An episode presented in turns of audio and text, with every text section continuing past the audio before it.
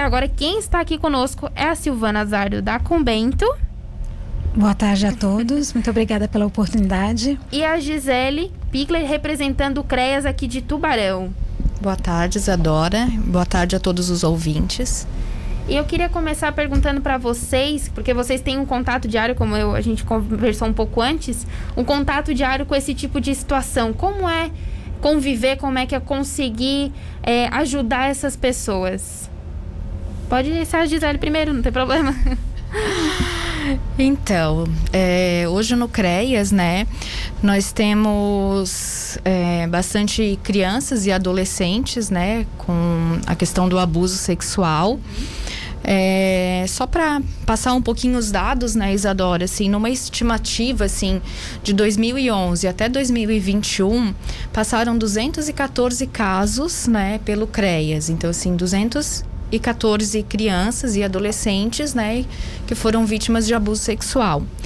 E desde o início da pandemia, né, desde março de 2020, até março de 2021, nós já tivemos 34, 37 casos que passaram pelo CREAS. Uhum. Então, assim, ca os casos têm aumentado, né, bastante. E hoje, né, esse dia 18 de maio, que é o dia da luta, né, contra a exploração e o abuso sexual de criança e adolescente, o CREAS tem um papel fundamental, né, na, é, na vida, assim, dessas famílias, aonde a gente trabalha com a criança, né, e com toda a família, né, é, com a mãe, com os pais, com os responsáveis, né, por essa criança, porque hoje tem muitas famílias que os responsáveis não é a mãe e o pai, né, tem as famílias constituídas com os avós que acabam é, tendo essa responsabilidade também. Então a gente faz todo um trabalho, né, em rede, junto com a saúde, de encaminhar essa criança ou essa família, né, no CREAS. A gente faz toda a parte de orientação dessa família com relação ao fortalecimento, né, é, dos vínculos e principalmente no sentido da questão protetiva, porque a grande maioria dos casos acontece dentro de casa, uhum. acontece no seio familiar. É, então, assim, a equipe, né? Nós temos hoje cinco duplas, onde é uma assistente social e uma psicóloga. Nós temos também uma advogada que faz parte da equipe, né? Que faz toda a é, orientação jurídica, tanto para as famílias quanto para a própria equipe, né? Para as duplas e onde elas fazem toda essa parte de orientação com a família, né, com a mãe, com os responsáveis, né, uhum. nessa parte de estar tá fortalecendo os vínculos, né, e a questão protetiva da família deixar um pouquinho para a Silvana. pouquinho para o comentário. Aí nós, enquanto instituição, enquanto Conselho da Criança e do Adolescente, estabelecemos políticas públicas de atendimento a essa criança e adolescente que precisa de uma atenção especial. E juntamente com a rede, né, estamos enfrentando aí ah, várias é, adversidades por conta da, da pandemia em especial, que é, é o alcance né, das atividades que cheguem aí para as nossas crianças que precisam de, uma, de um apoio. E as escolas, instituições também são caminhos para que a gente possa fazer esse enfrentamento e as denúncias cheguem até os órgãos institu instituídos para que alcance aí essa proteção. É, a gente tem visto várias situações de, de risco, né? E só da, partiram da, da instituição da Convento uh, que eu represento, né? Que eu sou coordenadora da instituição. E no, no ano passado, nesse período de pandemia, aí já uh, evoluindo aí a, a 13 meses já em andamento, são 13 denúncias, né? Praticamente uma, uma por mês. É uma demanda bastante alta. E isso é extremamente preocupante, porque no seio familiar, é, normalmente acontece acontece uma situação é, de risco uhum. e aí a criança está em extrema vulnerabilidade, sem o contato, sem o amparo e às vezes na escola que tem algum, algum encaminhamento que pode ter um, um adulto que possa é, fazer a referência. Então essa, essa campanha de suma importância para que não silencie, né? São esses os caminhos que o Conselho a, assumiu então juntamente com os órgãos da rede para que se possa fazer essa campanha de esclarecimento e a, hoje obviamente é um dia pontual uhum. Mas isso não cessa. Então, através do disco denúncia, pode ser inclusive denúncia anônima, que as pessoas não se calem, que prestem atenção no comportamento de uma criança, se ela está é, mais fragilizada, se ela está diferente, que os pais tenham esse canal de diálogo, tenham esse canal é, atento com a criança, né, que preste atenção a quem ela está acompanhada, de quem ela está acompanhada, o que, que ela está vendo nas redes sociais, que, que realmente tenha essa orientação assim, muito aproximada, que converse com a criança, que faça né, as orientações, que digam quais são os pontos íntimos da criança, que, que tenha essa abertura para o diálogo. Uhum. Porque se ela não conversar com a família, com a, com a pessoa que é, é de, de, confiança, com quem que ela vai conversar? Então isso chama bastante atenção e é importante que a gente tenha isso muito claro na, nas nossas relações, né? Então por isso a gente faz esse, essa orientação, né? Está também tanto o conselho quanto o conselho tutelar, tanto o CRES, CRAS, para que possam na sua comunidade estar conversando, tanto a escola, as entidades. Nós temos sempre profissionais que podem fazer esse esclarecimento e podem auxiliar a comunidade no trato de alguma situação de risco ou de alguma dúvida, algum esclarecimento. Eu até ia perguntar para vocês, já, vocês já deixaram bem claro que a pandemia realmente agravou essa situação. E infelizmente é dentro de casa, porque era para ser o local mais seguro para uma criança, para um adolescente, e realmente não é. Se torna um ambiente até perigoso. É, geralmente, por exemplo, crianças elas às vezes não querem abraçar alguém que é familiar. Isso pode ser um sinal, por exemplo? Isso pode ser um sinal de alerta. É, hum, às vezes, às a, vezes querer uma repulsa, né? é, às vezes a repulsa por algum adulto, isso pode chamar a atenção, uhum. isso pode ser um sinal de alerta. Então é, é bom que se preste atenção nesses sinais. Né? Uma agressividade excessiva, o choro compulsivo pra, na presença de algum adulto, isso pode ser realmente um sinal de alerta. Então é importante que as pessoas este, prestem atenção né, nas crianças, nos adolescentes, se algum comportamento está muito diferenciado, que é o pode ser um, realmente que alguma coisa esteja acontecendo é, de irregular. É importante máximo de atenção nos nossos uhum. pimpolhos, né, que a gente esteja aí sempre atento e essa essa conversa, esse canal aberto de diálogo, dos, da, tanto das instituições quanto com as próprias crianças, conhecer o seu filho, conhecer o que que ele está interessado nas redes sociais, o que que ele como, como é o comportamento dele, com quem que ele se relaciona, é muito importante para uma proteção efetiva. E eu ia comentar agora com a Gisele, por exemplo, como é que o, o CRAS, ele, por exemplo, identificaram é, essa denúncia? Como é, que é, como é feito esse acompanhamento depois dessa, dessa situação? Uhum.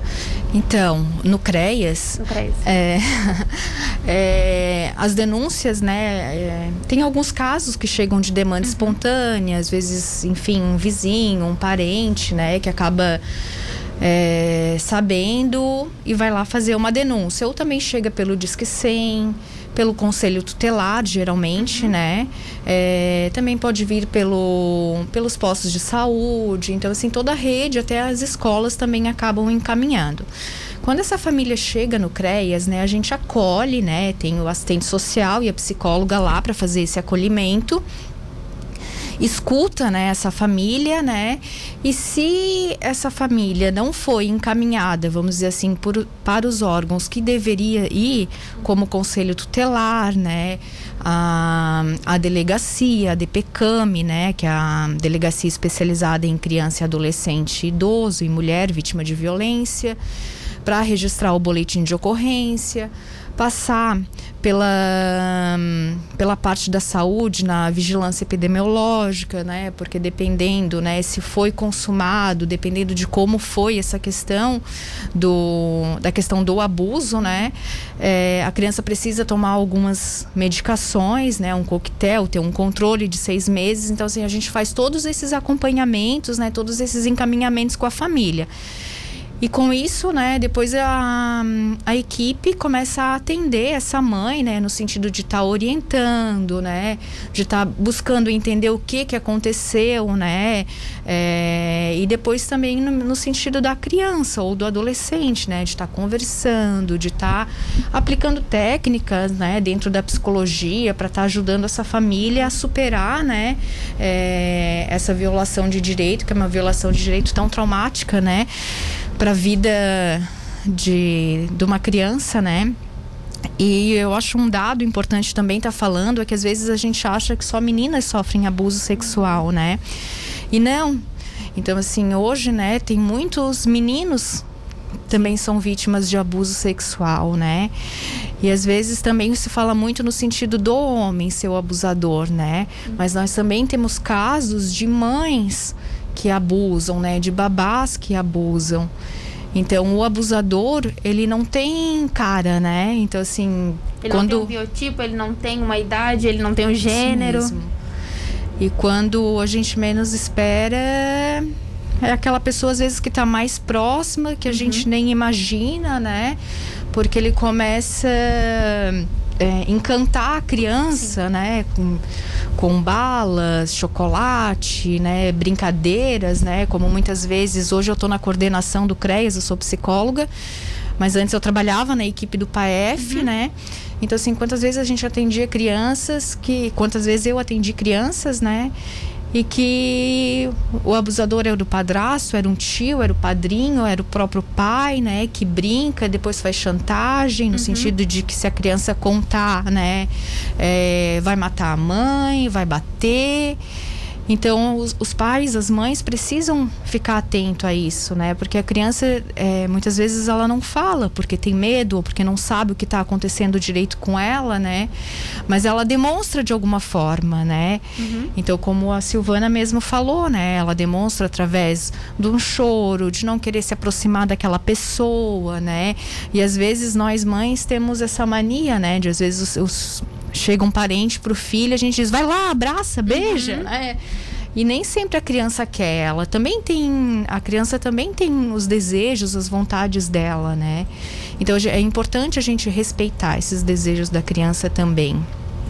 É uma questão bem importante, até com aquele caso do menino Henry, veio à tona de novo toda essa questão, não foi, de, não foi desse tipo de exploração, mas a, essa questão de psicológica da criança voltou tudo à tona e é uma questão bem importante porque o abusador não mexe só com o corpo de uma criança de adolescente, mexe também com, a, com, a, com o psicológico, com a mente delas, Sim, né? A referência da tortura física é, não é única, tem a tortura uhum. psicológica também, né?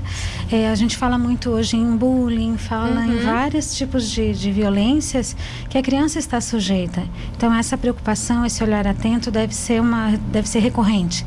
Então a gente precisa ficar muito alerta com toda essa, essa, essa situação.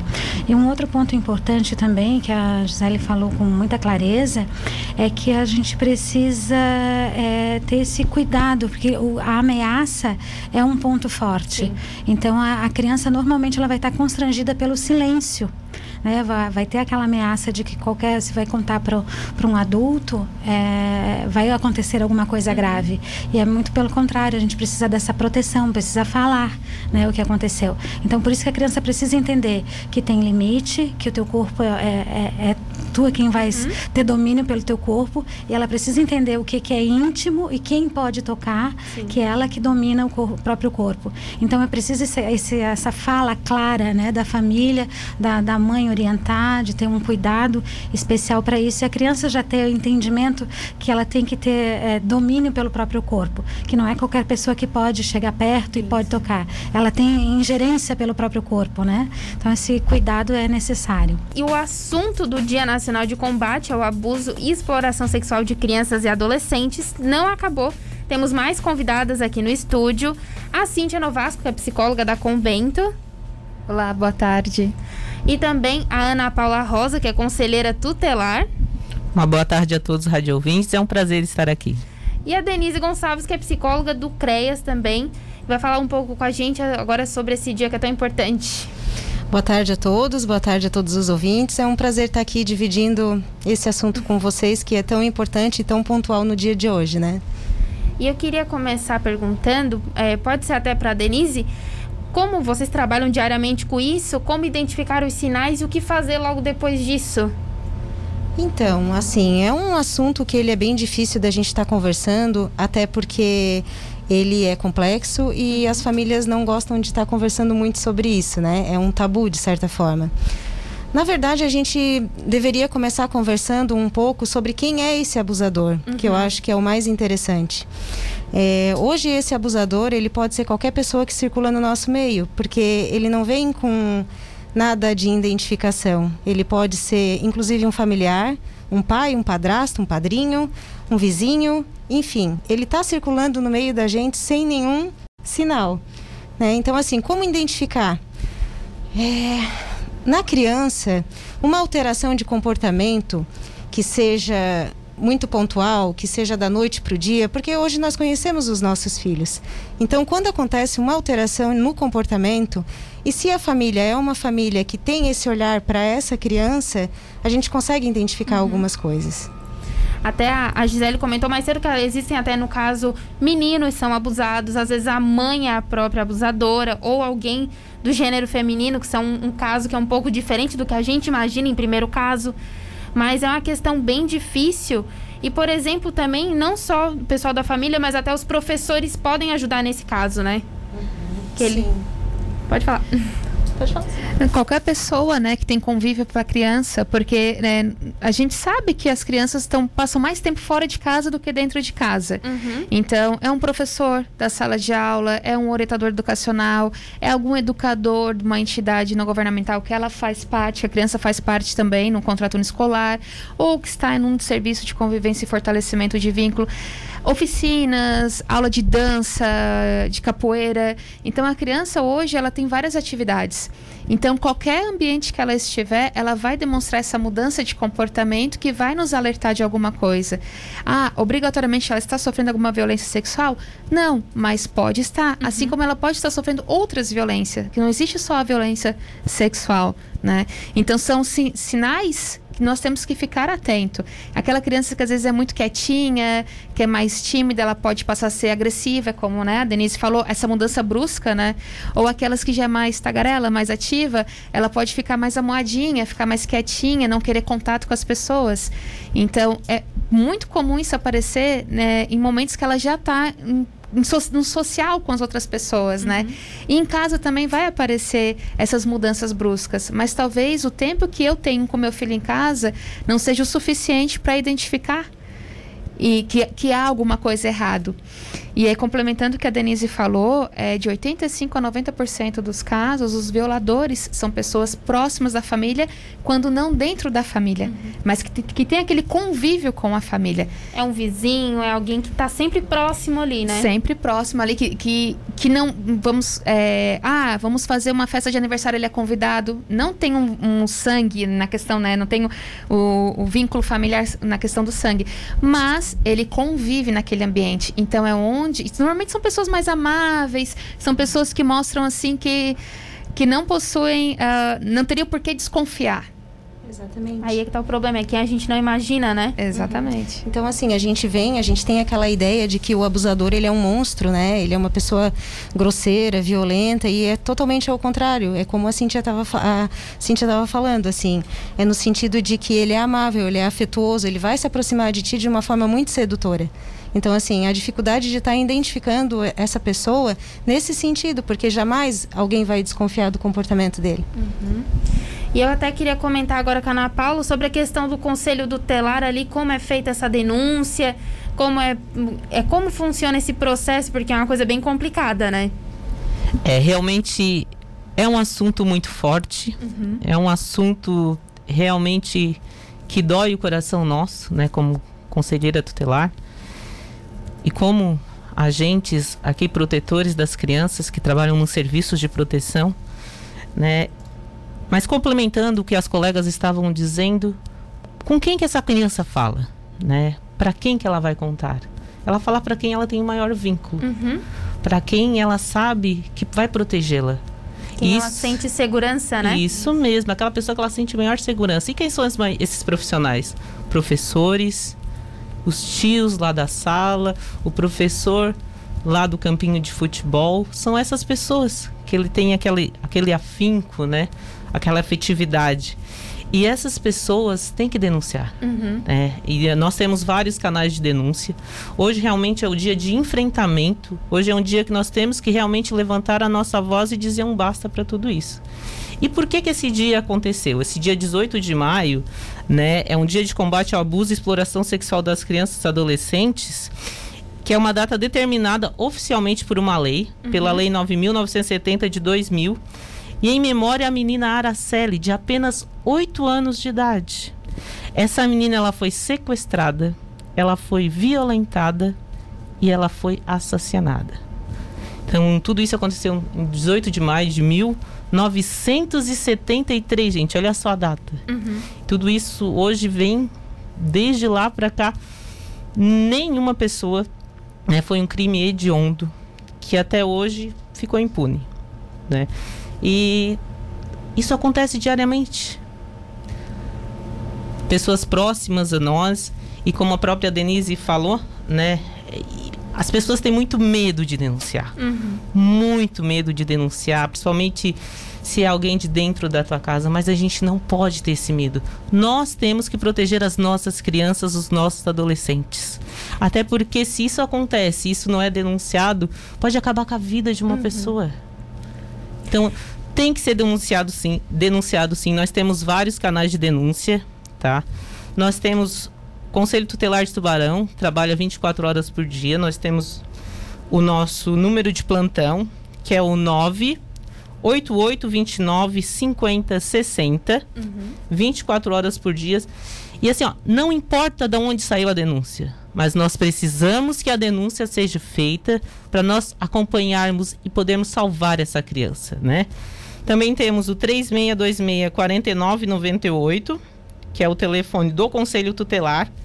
E também temos o Disque 100, que é só discar o 100, né, que é dos direitos humanos, diretamente para a Central dos Direitos Humanos, que vai verificar essa denúncia e encaminhar para a DPCAM, que é a nossa delegacia especializada em criança e adolescente, mulher e proteção aos idosos aqui de Tubarão, ou ao próprio Conselho Tutelar, para fazer os acompanhamentos necessários. Eu até ia comentar uma coisinha, por exemplo, que às vezes a- o, quem vai denunciar, quem recebe essa denúncia da criança, às vezes não tem a noção, por exemplo, que violação não é só quando acontece o ato, é passar a mão também, é mexer com o psicológico, é falar as coisas para a é criança. abuso, né? Que a É. gente, é, pela lei é caracterizado como abuso, né? Onde é o passar a mão e tudo mais. Complementando a fala da Ana Paula, o Disque 100 também tem pelo site, que você opta se é nominal ou anônimo, né? E também, ano passado, foi através do WhatsApp. Porque o objetivo, como a Ana Paula falou, não é saber quem denunciou, é saber se a denúncia procede. Porque se ela procede, a gente tem que fazer uma série de encaminhamentos. Sim. Desde o encaminhamento ao hospital para tomar a medicação, profilaxia para evitar doenças sexualmente transmissíveis, né? Até para o atendimento no CREAS com a equipe especializada, se for um caso de uma psicoterapia, encaminhamentos para a DPCAM, quer dizer, cada órgão do sistema de garantias de direitos vai atuar na sua área, né? E a maioria desses encaminhamentos, até quem faz é o conselho tutelar, né? A importância de chegar essa informação até o conselho tutelar para que se dê esse desdobramento. Mas in, indiferente, se você só suspeita, a legislação é clara. Uhum. Diante da suspeita, denuncia. Sim. Então, assim, é, de toda a suspeita ou de toda a confirmação de abuso sexual, muito pouco é constatado, né? A maior parte fica em silêncio pela dificuldade que as pessoas têm em fazer essa própria denúncia. Então, assim, quantas crianças, quantos adolescentes sofrem em silêncio diante dessa prática da qual ninguém tem coragem de conversar sobre? né? Assim, as crianças que são muito pequenas, até seis anos, elas não conseguem elaborar. Elas acham que esse afeto é algo que faz parte da vida delas, porque normalmente quem comete é uma pessoa da confiança delas. Sim. E isso se estende para a adolescência. Quando chega ali na idade dos 10, 12, 18 anos, é que isso vem à tona. E quando vem à tona, já fez um estrago na vida da pessoa. Porque foi aonde ela conseguiu ter coragem, compreensão e poder contar para alguém, para um amigo, às vezes para uma amiga, enfim, isso surge em algum lugar. Às vezes até a própria criança demorou até virar, vir adolescência e entender o que aconteceu naquela época. Exato. Aquilo não era o correto. que- Uhum. Até porque, junto com essa violência sexual, ela vem sempre acompanhada de uma violência psicológica, Sim. que são as ameaças. Ou eu fazer ela entender que isso é normal, que o tio faz com todo mundo e todo mundo gosta. Então, tem todo um contexto, Uhum. né, que ajuda ela a manter aquele segredo, né, que para ela é um segredo. Sim. E, essa, e é uma violação atrás de violação. Certo, meninas? Infelizmente, nosso tempo é curto, é um dia muito importante. Eu quero agradecer vocês ter cedido um pouco do tempo de vocês para vir aqui. Sempre é muito importante falar sobre isso. Eu acredito que eu vou chamar vocês mais vezes aqui para falar sobre assuntos assim. Muito obrigada e até obrigada uma próxima. também. Obrigada. Até a próxima. Muito obrigada e que Deus abençoe todas as nossas crianças e adolescentes.